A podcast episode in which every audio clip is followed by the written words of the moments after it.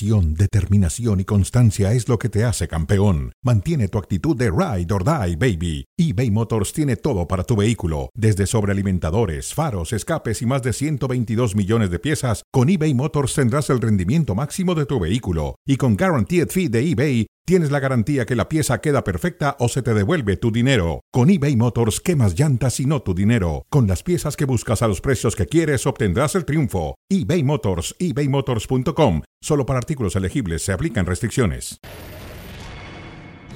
Pare su reloj, esta es la hora de la discusión. Bienvenidos a Cronómetro. Saludos en especial a la gente en Star Plus que tiene de regreso las transmisiones de Cronómetro en sus pantallas. Es como siempre un gran gusto estar con ustedes. Eh, soy Mauricio Pedroso, en instantes viene Adal Franco para este programa porque hay muchas cosas que debatir. Hay muchas cosas que platicar y comentar. Más recientemente los resultados de esta UEFA Champions League, una victoria más de las Águilas del América, el Real Madrid que muchos pensaban puede ganar sin Karim Benzema, el Real Madrid y fue una cancha complicada como la de Celtic Park para hacerlo, pero las consecuencias de la lesión de Benzema también las vamos a platicar. Es un enorme gusto para mí. Espérenme, déjenme revisar. Sí, me están pidiendo que eso es lo que tengo que decir. Es un enorme gusto para mí combatir cronómetro con Adal Franco. ¿Cómo estás, Adal Franco? Agradecido con la persona que te escribió esas líneas, agradecido con la persona que te hizo llegar ese documento y agradecido porque fuiste políticamente muy correcto al leerlos tal cual. Ya la intención, ya las formas, ya la sinceridad, otro día con más calma, ¿eh? Qué gusto, Mau. Eh, igualmente, tenemos mucho de qué platicar. Esta primera parte del programa se la tenemos que dedicar íntegramente a la UEFA Champions League. Recuerden que pueden revivir todo el debate de cronómetro en las redes sociales del programa, también en el canal de YouTube, en todo el contenido a lo largo de la semana aquí en cronómetro. Pero comencemos de último momento, porque han terminado esta fase, este grupo de partidos eh, de la UEFA Champions League, la primera ronda de la fase de grupos. Y tenemos que comenzar hablando del Barcelona, que recibía al campeón checo, el Victoria Pilsen y ha sido una victoria contundente para el Fútbol Club Barcelona con una actuación sobresaliente de Robert Lewandowski, pero creo que de entrada, Adal, lo que era muy importante para el equipo de Xavi, este, este nuevo gran Barcelona que le han construido. No hay, no hay mucho espacio para el error tampoco. Y creo que son este tipo de victorias las que le tienen que dar el convencimiento a Xavi de que el equipo que tiene es el suficiente para ser protagonista en Champions. Sí, aunque se atrevió el otro día a decir que faltó un jugador y que rodaba entre lo medio y lo muy bueno, eh, yo creo que se está pasando de rosca porque no había para que llegaran regalos en Navidad y, y, llegaron muy buenos regalos, ya si no es del color que él quería, el juguete o lo que sea, bueno, es otra cosa. Este Barcelona se ha reforzado, se ha reforzado bien, han llegado futbolistas importantes, marcabas lo de Robert Lewandowski, un futbolista que se va a cansar de hacer goles en un equipo que genera muchísimas oportunidades frente al arco, que hoy sorprende con, con Frank en el medio campo, con Frankie de Jong, que yo sigo pensando tendría que ser titular siempre con el Barcelona. Hoy adecúa un Ah, poco caray. Xavi con su equipo y, y le termina funcionando también. Hay que decirlo, Pedrosa es un rival, eh, comparado con lo que tiene el Barça, es un rival que se iba a llevar 3, 4 No, a ver, pero, pero lo que me estás.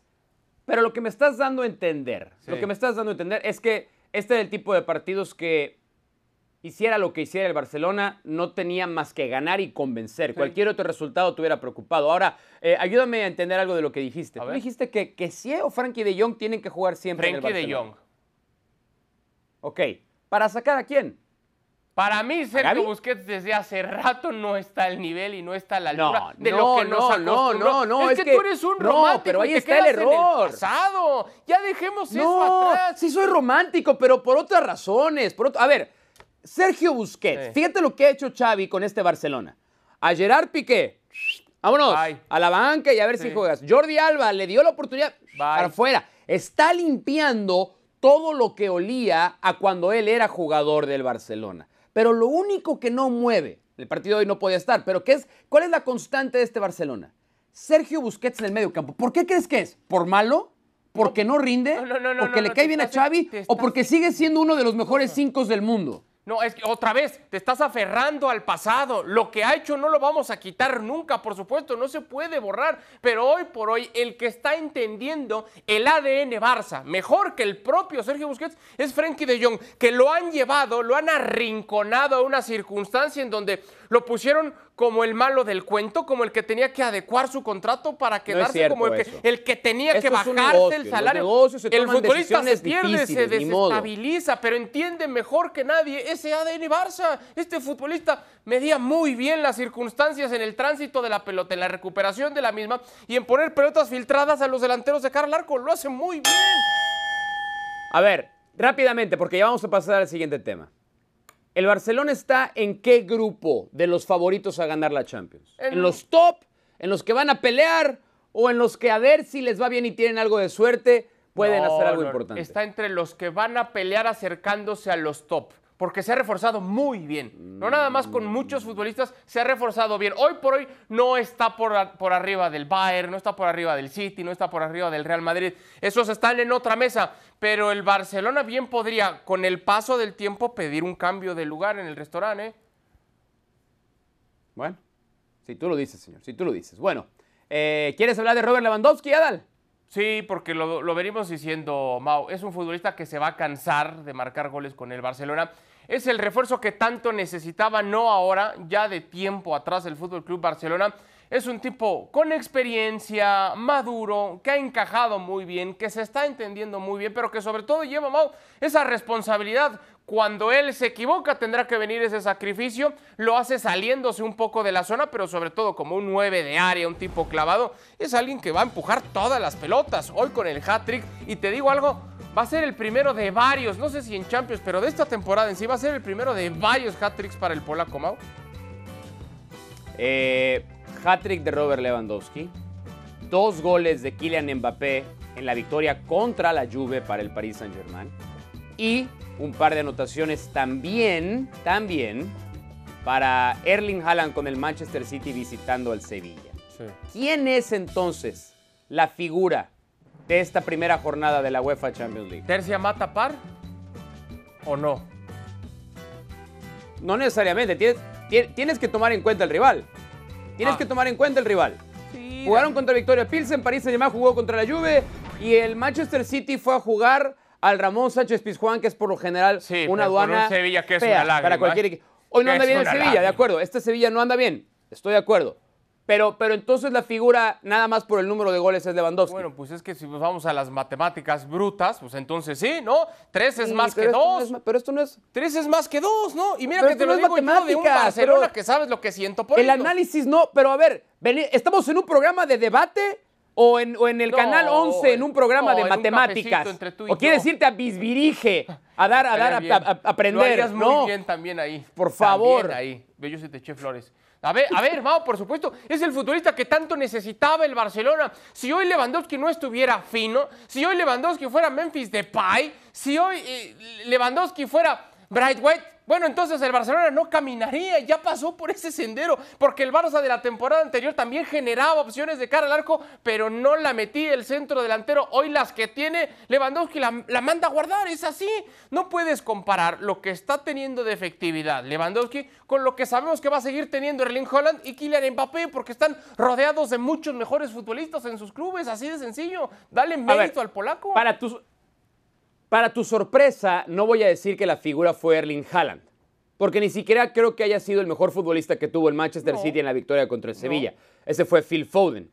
Eh, pero yo pongo la actuación de Mbappé al nivel o mejor todavía que la de Robert Lewandowski. Porque no es lo mismo enfrentar a la Juve que enfrentar al Victoria Pilsen, al campeón checo, con todo respeto. y yo sé que puedes sacar tú la espada de decir, esta no es la gran Juve de otros años. Y tendrás razón, es verdad.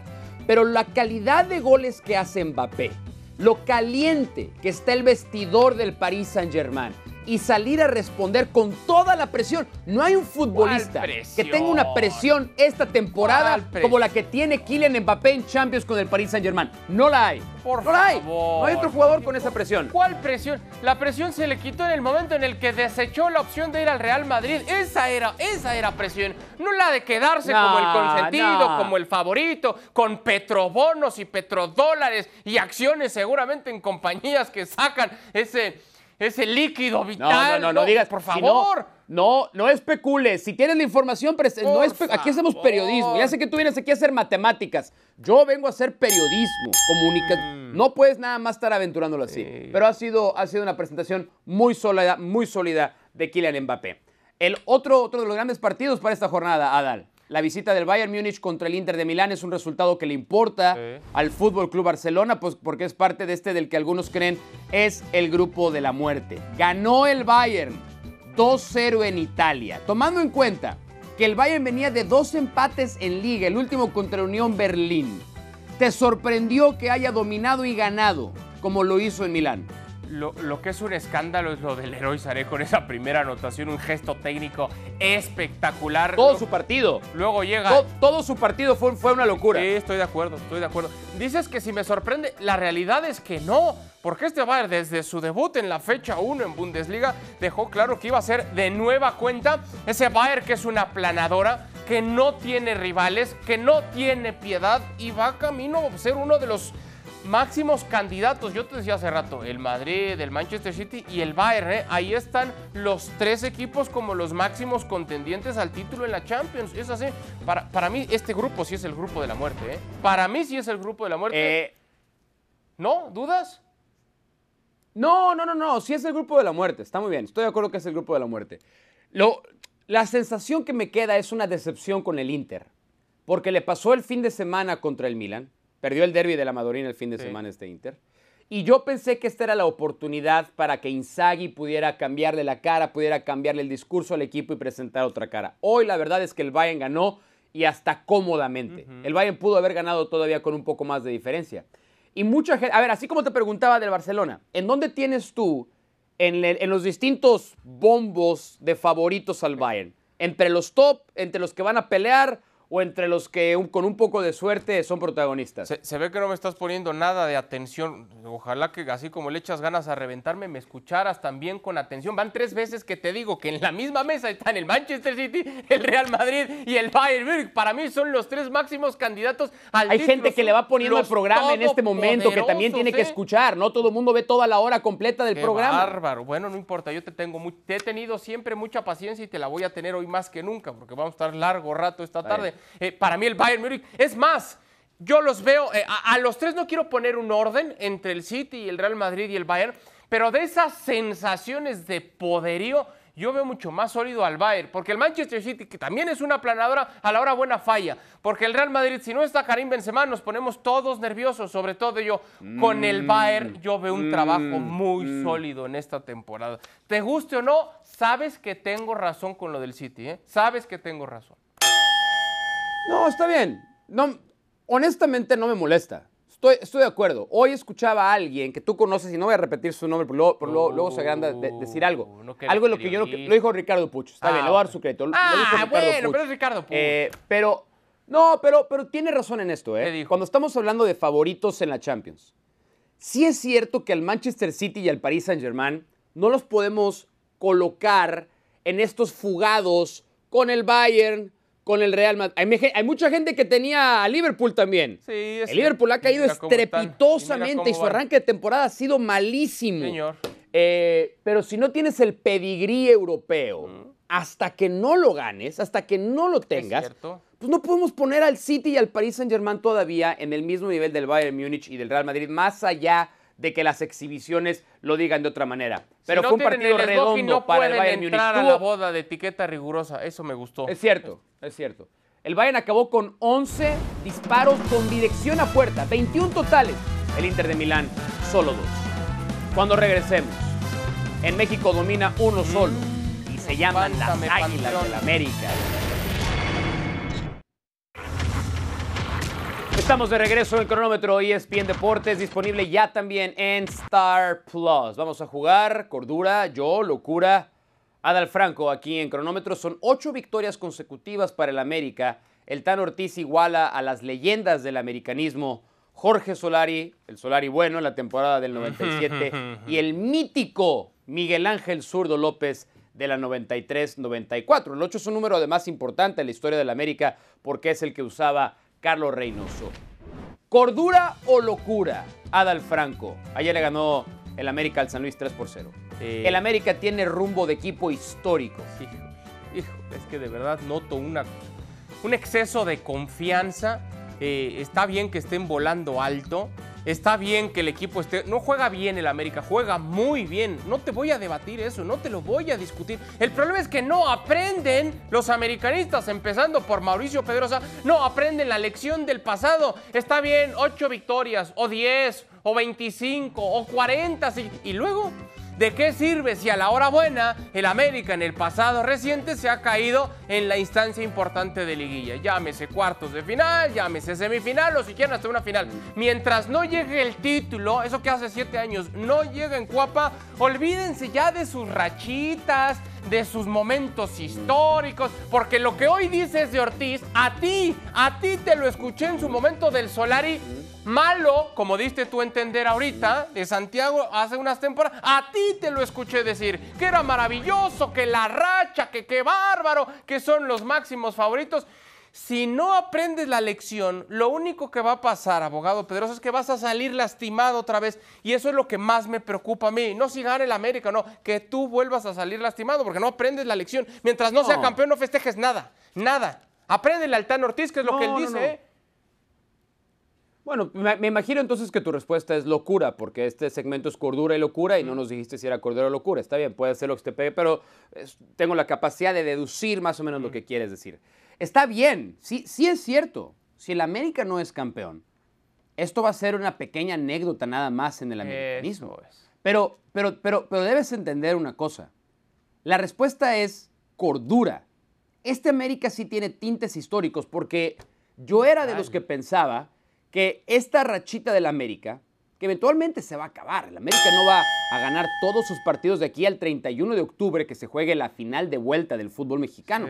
Alguno lo empatará, podrá llegar a perder alguno, pero eso no quiere decir que estamos viendo algo, Adalberto Franco, que no muchas veces vemos en el fútbol mexicano.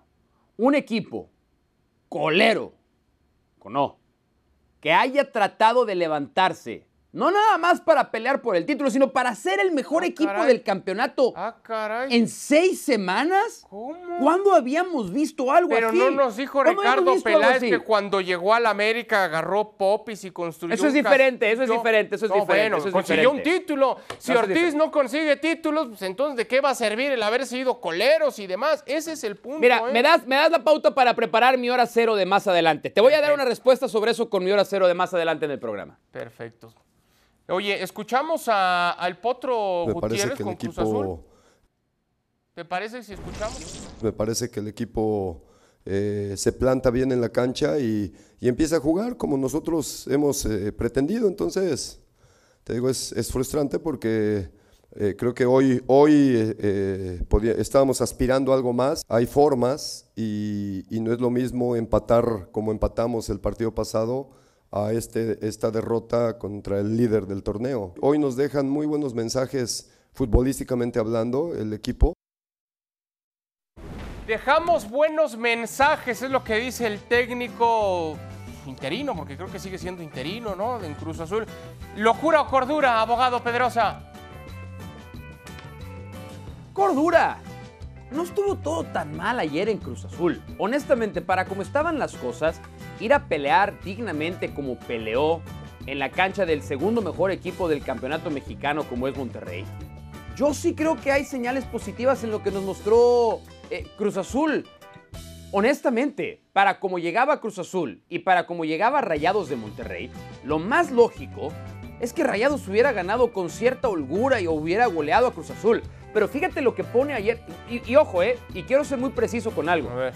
Eh, Jesús Corona que le pegó con todo a Ordiales el otro día, le está costando puntos a Cruz Azul, dramáticamente. Le está costando muchos puntos dramáticamente a Cruz Azul en dos partidos. Si hubiera sido jurado, que tal vez tuvo Cruz Azul- culpa en el gol. Si hubo un desvío, ¿qué querías que Eh, hiciera su- qué?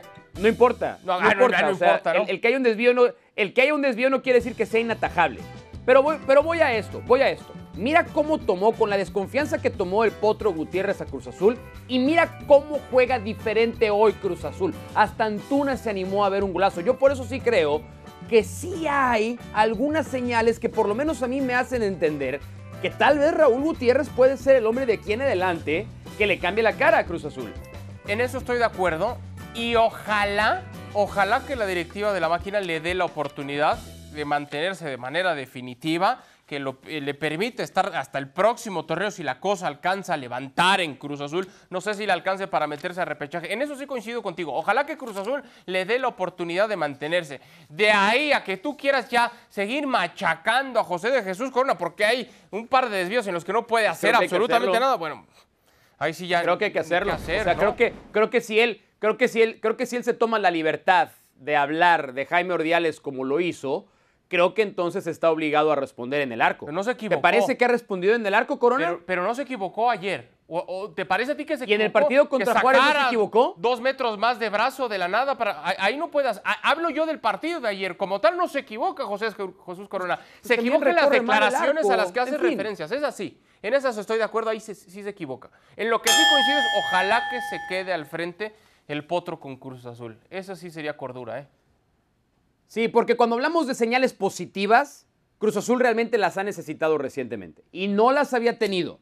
Y sí creo que en el partido contra Monterrey, por lo menos, eh, nos ha quedado la impresión de que el equipo se vio un poquito mejor. Ya escuchamos al Potro sobre su equipo, pero ahora escuchamos a Bucetich no con lo que pasó con Rayados de Monterrey. Gerardo Martino lleva varios días ya. Yo me imaginaría que habló con el técnico del club al que le convoca media selección mexicana, ¿no? Ya hablo contigo, Buce.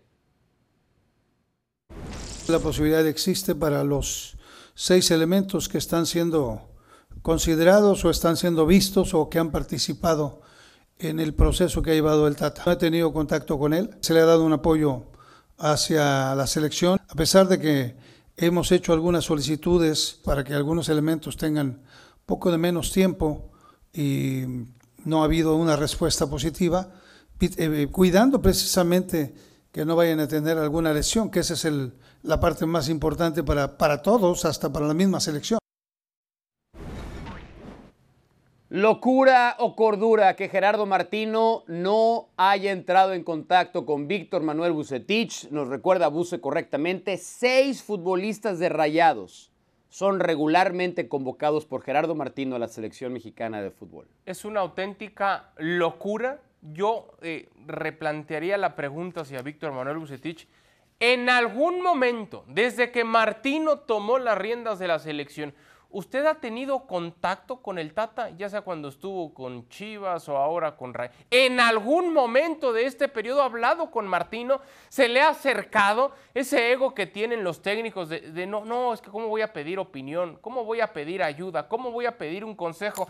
Por favor, si yo algo le he enseñado a Mauricio Pedrosa que evidentemente no ha entendido, es la humildad. Ojalá llegara el próximo técnico con algo de humildad, porque no es que le vaya a pedir una asesoría a Bucetich.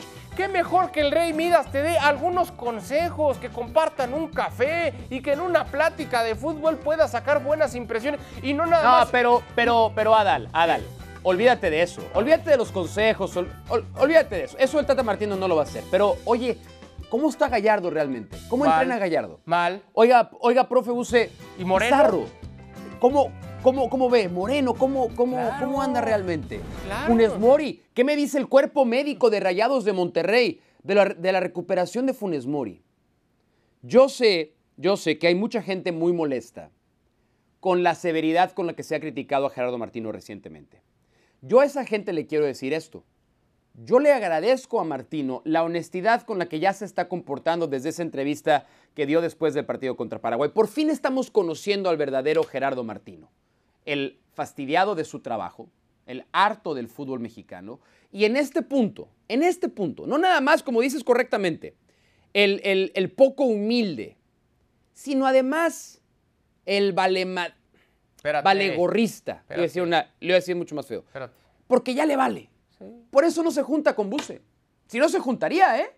Y no no tendría todo el sentido Buse, del no mundo ir junta con un técnico como, como Bucetich. A ver, yo sí sé, Mau. ya no le importa. Yo sí sé Ya que. no le importa, Martino. Yo sí sé que habla con jugadores. Eso lo sé. Eh, jugadores me lo han dicho. Hablé con el Tata, le No, bueno, faltaba le- más. Está bien. Faltaba más. ¿Qué quieres? ¿Que le aplaudamos Hay- por hay hablar ni jugadores? eso, es lo ¿eh? mínimo que se le exige. No, estoy de, estoy de acuerdo. Hay quienes ni eso. A lo que quiero llegar es, está bien que tengas ese diálogo con el futbolista, pero también estaría muy bien que lo tuvieras con su respectivo cuerpo de trabajo que tienen el día a día, que te puede decir mucho más que el propio futbolista, que muy probablemente, si no te va a mentir, pues se va a agrandar en sus respuestas para que crea que anda bien, ¿no?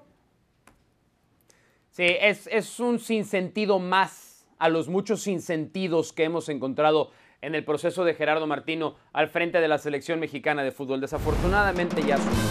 Si no quiere hablar con Miguel Herrera porque le cae mal, pues está bien. Pero no ir a hablar con Bucetich es absurdamente ridículo. Cuando regresemos, más Champions. Vaya resultados, vaya drama nos dejó hoy además en Madrid. Estamos de regreso en cronómetro. El Liverpool que no ha arrancado bien la temporada en Premier tuvo actividad en Champions frente al Napoli y fue, fue abogado Pedrosa un escándalo. 4 por 1 ante el Napoli. ¿eh? ¿Qué pasa con los de Klopp? ¿Ya se acabó la magia de Jürgen o qué pasa? No, no creo que se haya acabado la magia de Jürgen. Correctamente las redes sociales de, de E ESPN MX me parece que fue, o Deportes, bueno, los dos, para no dar el crédito equivocado. Pero nos pusieron la referencia de cómo le va a Klopp en su séptimo año con cada equipo. En el séptimo año descendió al Mainz. En el séptimo año acabó eh, fuera de los puestos europeos con el Borussia Dortmund y perdió la final de Copa. Este es el séptimo año de Jürgen Klopp al frente de Liverpool. Yo no haría todavía un juicio demasiado severo sobre este Liverpool de Jürgen Klopp. Yo creo que si a alguien en el mundo del fútbol hay que tenerle paciencia, es a Jürgen Klopp. No como Chelsea no se la tuvo a Tuchel, porque había otros, otros eh, asegúnes que teníamos que considerar, nuevos dueños, nueva administración, Tuchel había llegado como interino, etcétera, etcétera. Yo creo que hay que darle un voto de confianza a, a Jürgen Klopp de que él puede sacar este barco hacia adelante. Todos los equipos tienen altas y bajas, es, es natural, es normal. Si esta va a ser la baja de Liverpool, mejor que sea ahora, empezando la Premier y en primero o segundo partido de la Champions. Si este, si este bajón le llegara por ahí de marzo, abril o en este caso por el calendario mundialista, abril o mayo, ya habría que preocuparnos mucho. Eh, ha tenido muchísimas bajas el Liverpool, muchísimas. No puede contar todavía con Thiago, apenas pudo contar ahora con Fabiño, no tiene a Jordan Henderson, por fin pudo alinear a su línea de cuatro. Darwin Núñez no acaba todavía de encajar, sigue arrancando con Firmino los partidos. Luis Díaz no es el mismo que llegó a revolucionar el ataque de Liverpool, ya no tiene a Sadio Mané. Es diferente este equipo, yo sería un poco más cauteloso. Sí, ya te vi que no, no quieres que le hagan caso al Chelsea. Yo no sé si en la directiva o en los nuevos dueños del Chelsea hay un mexicano que apenas seis jornadas y ya quitan entrenadores. A mí eso sí me sorprendió y yo sí coincido contigo. Hay que ser paciente todavía con Klopp. ¿eh? Estoy de Qué acuerdo. bueno, qué bueno, vas aprendiendo, vas aprendiendo. Eh. Coincide más seguido conmigo, Eh. te va a hacer bien para tu carrera en el largo incómodo. plazo, te va, te va a caer bien. Eh, debutó el Ajax también y debutó con una goleada, jugó muy bien hoy el Ajax contra eh, Rangers. Y no nada más eso, el primer gol del partido lo hizo el Beckenbauer de Tlanepantla. Aquí está el cabezazo de Edson Álvarez para adelantar al Ajax. Yo fui todavía un paso más adelante, Adalberto Franco, y tuiteé en mi red social, arroba Mauricio Pedrosa, están a sus órdenes en Twitter, eh, y dije, a este ritmo, Edson Álvarez va a llegar a Qatar 2022 como el futbolista mexicano en mejor momento. ¿Estás de acuerdo conmigo? Estoy de acuerdo contigo. Es un futbolista que ha tenido mucha madurez. Es bien. un futbolista que atraviesa un muy buen momento, que está teniendo ritmo de partido, que está en la alta competencia, que además es, ya líder dentro de su propio equipo, que es querido por la afición, que ha arropado bien a Jorge Sánchez, o incluso hasta esa imagen, ¿no? Cuando sale de cambio Edson en su lugar entra Jorge Sánchez, eso también termina por, por Sí. ser muy positivo para los dos en esa muy buena relación que tienen. Para mí sí, para mí es el estandarte. En la próxima Copa del Mundo es Edson Álvarez y 10 Ahora, más, ¿eh? déjame hacerte una pregunta. Déjame hacerte una pregunta.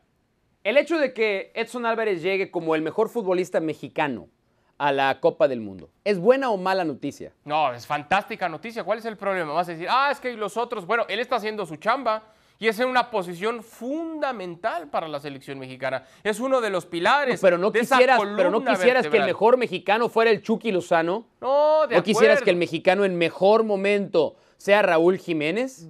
A ver, No tu medio de contención.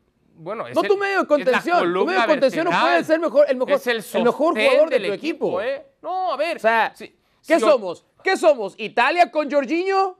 No. No, por y- supuesto que ah, no. Espérame, espérame, espérame. ¿Y quién quería a Edson Álvarez hace unos días? ¿Quién quería?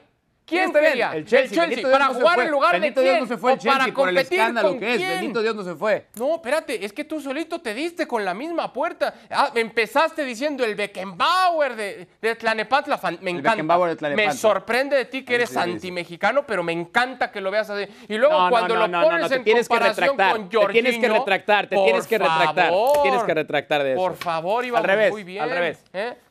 No, es, es- una cosa es ser antimexicano como tú me calificas y otra cosa es ser porrista que se envuelve en la bandera y se tira como niño eres como tú. Eso es lo que haces tú. La Yo la ejerzo profesión del periodismo y, hago un comentario dependiendo de lo que vea. Puede estar de acuerdo o no estar de acuerdo. Eh, para mí es mala noticia si Edson Álvarez llega siendo el mejor jugador mexicano a la Copa del Mundo. Porque así no, así no se resuelve mucho para México. Así no se resuelve mucho para México. Hablemos del Atlético de Madrid que se enfrentó al Porto. Siempre positivo que el cuadro colchonero pueda iniciar con victoria, sobre todo por, y, y lo- y lo, lo sabemos cómo es el Cholo, con esa energía, con esa perfección, con esa intensidad. La cosa cambia, Mau, cuando inicias el torneo en Champions con una victoria y más cuando lo haces con un futbolista que ingresa al minuto 60 y Grisma, ¿no? Porque parece que sigue la, la reglita. Exactamente. Al Es- minuto ese es. 60 y Griezmann. sí. Otra vez al 61 Antoine. Eh, sí, eh, pero, pero fue, fue el dramatismo, fue el dramatismo de cómo ganó el Atlético de Madrid. Es- Este es el gol de Mario Hermoso al minuto 90. Pero después, el MVP de algún tiempo en la Liga Mexicana, Mateo Zuribe, va a convertir el penal. Mira el minuto, minuto 96. Porto pensaba que sacaba el punto del Wanda Metropolitano y efectivamente lo acaba por resolver eh, Antoine Grisman. Sí, muy bien. Ex- Felicidades al Atlético de Madrid. Qué bueno que ganó su partido. Ahora, ahora, así, así no está para ser un candidato de la Champions. Y yo sé que tú sí te pongo atención. No lo mencionaste entre tus equipos top. Para, sí te pongo Te, atención. te lo agradezco. Eh, hay veces que te pido que digas las cosas agradezco. con un poquito más de que al tercer bloque ya te hayas concentrado, te lo agradezco. Ok, ahí te va, ahí te va. ¿Qué tan lejos está el Atlético de Madrid de los Uh. candidatos top a ganar la Champions? Eh, a- Esa es la pregunta realmente. esa es la pregunta.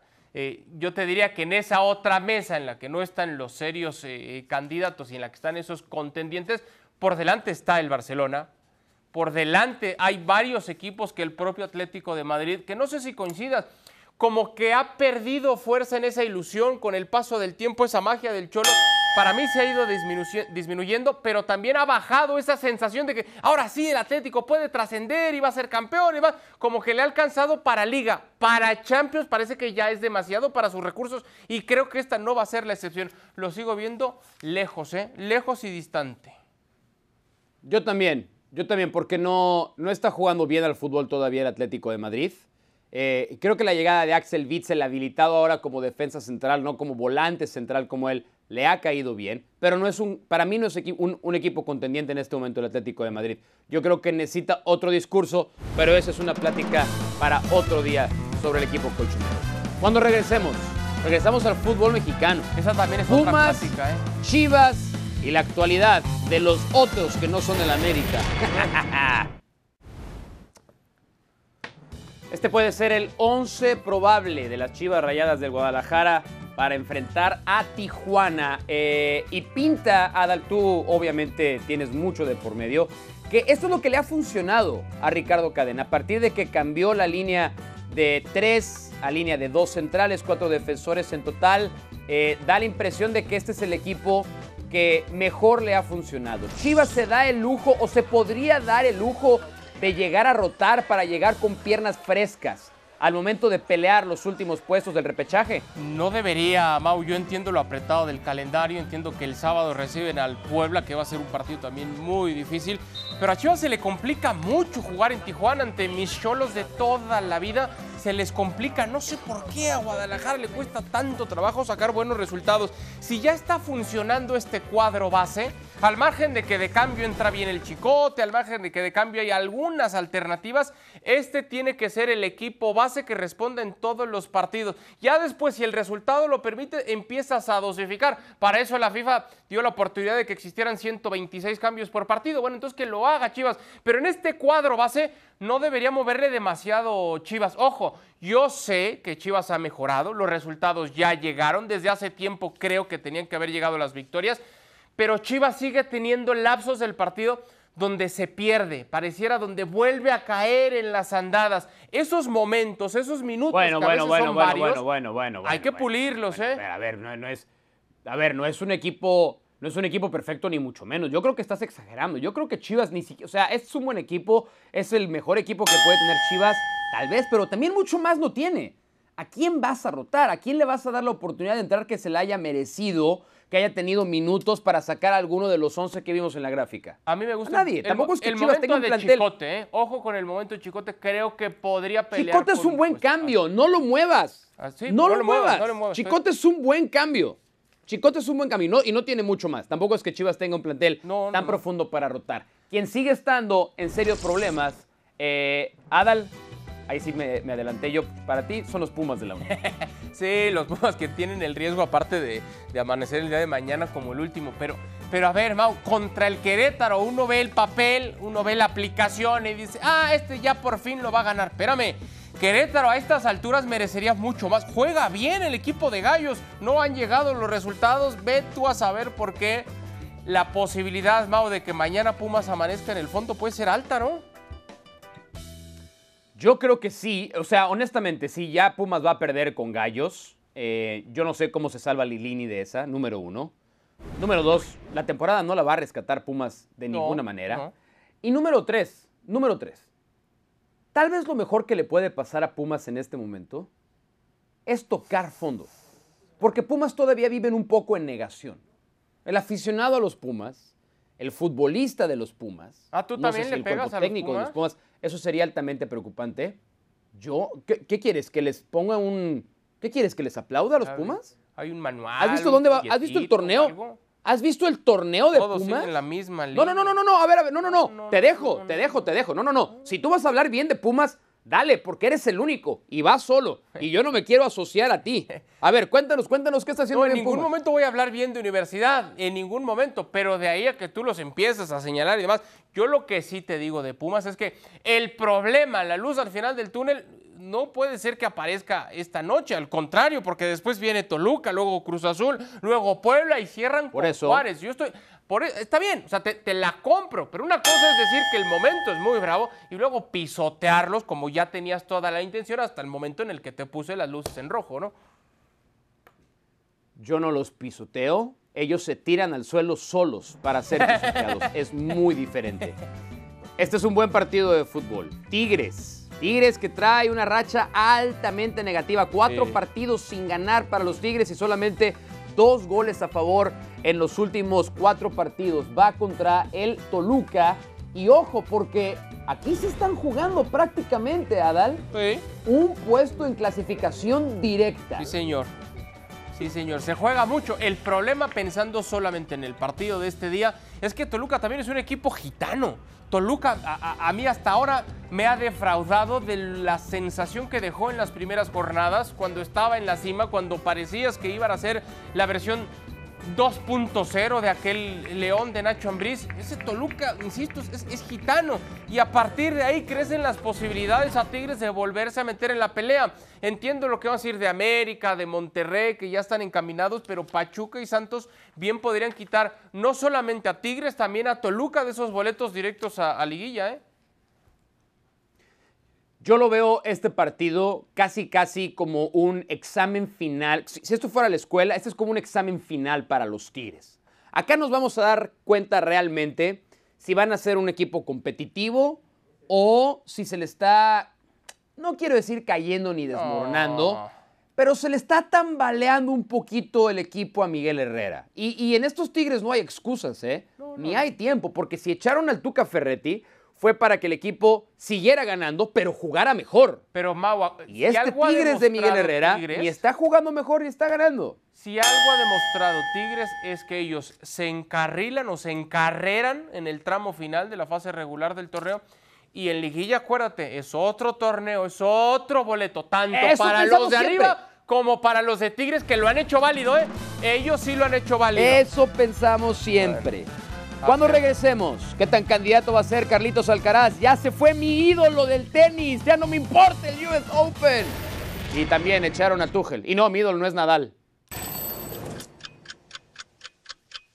Es muy temprano para empezar a confirmar que ahora sí, por fin, después de varios intentos, la nueva generación del tenis ha llegado para quedarse. Adal, ayer fue eliminado Nick Kyrgios, lo hizo el ruso Karen Kachanov en un excelente, excelente partido. El noruego Casper Ruth, que ya tiene tiempo jugando bien, también está en la siguiente ronda. Y sobre todo el hombre al que todo mundo quiere ver, Carlitos Alcaraz. Se ha consolidado el relevo generacional, incluido Frances Tiafoe de los Estados Unidos, que ya ganó su duelo de cuartos hace algunos minutos. ¿Ya, ya está aquí el relevo generacional? Sí, ha llegado ya. Y, te digo algo, al final es sano, porque nos seguíamos aferrando, porque lo de Rafael Nadal es extraordinario. Pasan los años, pasan las lesiones y sigue regresando al máximo nivel. El tema de Novak Djokovic, sabemos por decisión propia, eh, no quiere vacunarse, eso le impide estar en distintos torneos. Ya tendría varios, creo yo, varios títulos más de Grand Slam. Pero mientras esas circunstancias se da, es que la vida sigue, el tenis sigue, por supuesto, también, y tienen que aparecer nuevas figuras. Y cuando vemos a un Carlitos Alcaraz, que puede ser el Nadal 2.0 quizás y hasta mejor, porque algunos lo, lo, ven de esa manera. Entonces creo que es muy positivo y a la vez muy sano, ¿eh? Yo creo que es bueno. Yo confío que esta sí es la oportunidad eh, para, que ver, para ver por fin la famosa Next Gen del tenis. Eh, Francis Tiafoe lo ha hecho muy bien. Este va a ser un partidazo de cuartos de final a través de ESPN Deportes. Yannick Sinner enfrentando a Carlitos Alcaraz. Carlitos Alcaraz puede ser número uno del mundo muy pronto. Sí. Muy, muy pronto. Eh, Thomas Tuchel lo ha despedido, los, los lo ha despedido de el Chelsea. Open, ¿eh? sí. Exacto, exacto. Lo ha despedido el Chelsea. ¿Se equivocó el Chelsea o era lo correcto? Ya se le acabaron los pretextos a Christian Pulisic, por cierto, ¿eh? Se le acabaron. Dile a Hércules eso, por favor, cuando lo veas, díselo a ya Hércules sabes, Gómez. Ya sabes a quién te estoy Díselo hablando, Hércules, Gómez. Sí. A ver, yo, empiezo a sospechar si no hay algún directivo mexicano metido dentro de los nuevos dueños del Chelsea que haya llegado a sugerir esta idea. Eh, yo entiendo que no es un buen inicio, son sextos en la Premier, duele la derrota de ayer, pero es muy pronto para acabar con alguien que llevó al Chelsea a ese lugar, que soportó la crisis, no nada más económica, sino lo que estaban viviendo en cuanto a la incertidumbre. Qué ingratos han sido con Thomas Tuchel. Los nuevos dueños mal. están en todo su derecho, pero un tanto ingratos, ¿eh? Ah. Eh, déjame compartirte una teoría de la conspiración. A ver. ¿De dónde es el dueño de- de- del Chelsea? ¿De qué país es? Eh, Estados Unidos, ¿no? Correcto, Es norteamericano. de los Estados Unidos. Sí. Ok, ¿de dónde es Christian Pulisic? No, De los no, Estados Unidos. No, no, no ¿A quién están protegiendo? ¿A quién están defendiendo? A Christian No, Pulisic. Yo lo dejo ahí. no corres un entrenador. Yo lo dejo ahí sobre la un mesa. futbolista en ese nivel. Lo dejo ahí pues no es sobre la, la Liga mesa. MX, es la Premier. Lo dejo ahí sobre la mesa. Bueno, pero se le acabaron, ¿eh, muchachito? Se le acabaron los pretextos a mi Christian Pulisic. Estoy acabaron ansioso, ahora sí. abogado. No, es que no me quiere el entrenador. No me pone. Estoy no pone ansioso la de tu hora cero, ¿eh? quiero jugar. Me muerdo las uñas por escuchar tu hora cero del América. Tú y el continente que nos sigue a través de Star Plus.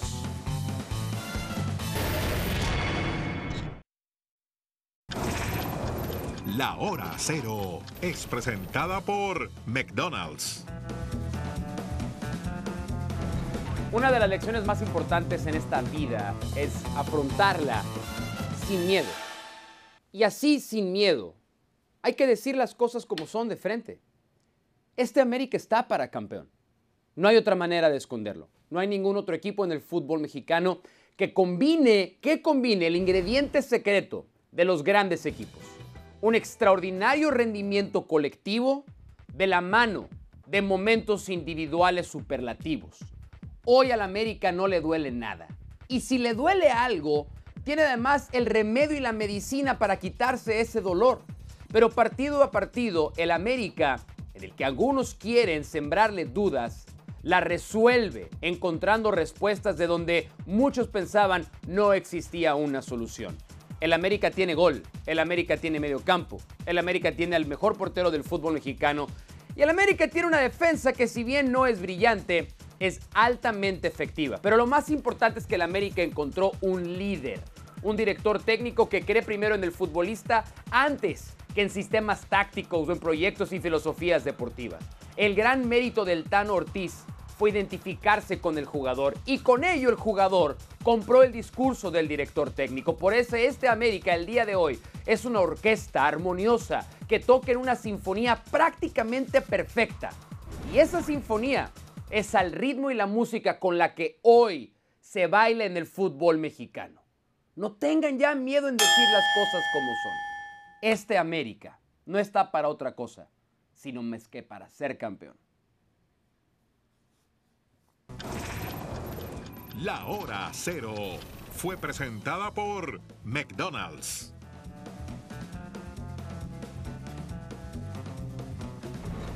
Pero, pero qué valiente es usted, señor Pedrosa, ¿eh? Qué bárbaro, qué Bueno, valiente. Hoy salió, Ni pero modo, qué modo, bárbaro. ¿eh?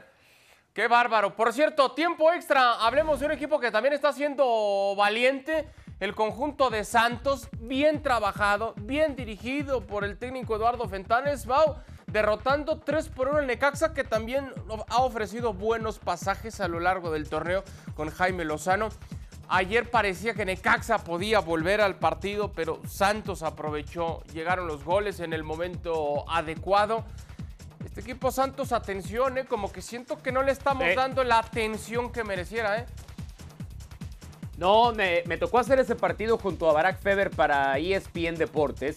Y si en algo coincidíamos es que si ves tú hoy el 11 titular de Santos, le faltan sus defensas centrales titulares. Y el equipo aún así se ve fuerte. Sí, sí, sí. A Santos hay que tomarlo en serio. El que tal vez sea es muy tarde para tomarlo en serio es a León, que ganó el partido mm, eh, inútilmente. Lo de Carlos Salcedo ha caído Ah, su carrera de manera lamentable. Fue un partido mucho más manchado. Fue un partido mucho más manchado lo que fue León Juárez que de lo que fue rescatable. Pero ya es muy tarde para León, ¿no? Es muy tarde para León y es muy tarde también como para que Carlos Salcedo se meta en este tipo de, de escándalos en su carrera. Un hombre que tiene experiencia europea, que sabe lo que estar en el ojo del huracán. No tiene por qué estar agarrando su celular y ponerse europea. a tuitear en el medio tiempo y luego termina siendo exhibido de esta manera. Es terrible Sí. lo de Salcedo. Al margen de si tiene razón o no, porque puede que tenga algo de razón, pero no tiene que hacer eso. Sí, sí, sí. Eh, eso le ha costado estar en selección mexicana. Su, su inmadurez no es muy brillante. Bueno, este, Adal Corro ahora o nunca. Tú no te muevas porque hoy contamos con tu amable presencia. Así es que no te vayas, no te muevas. No, Ponte una voy, playerita, adiós, por favor, decente y lo esperamos en ahora o nunca. ¿En serio? Bueno.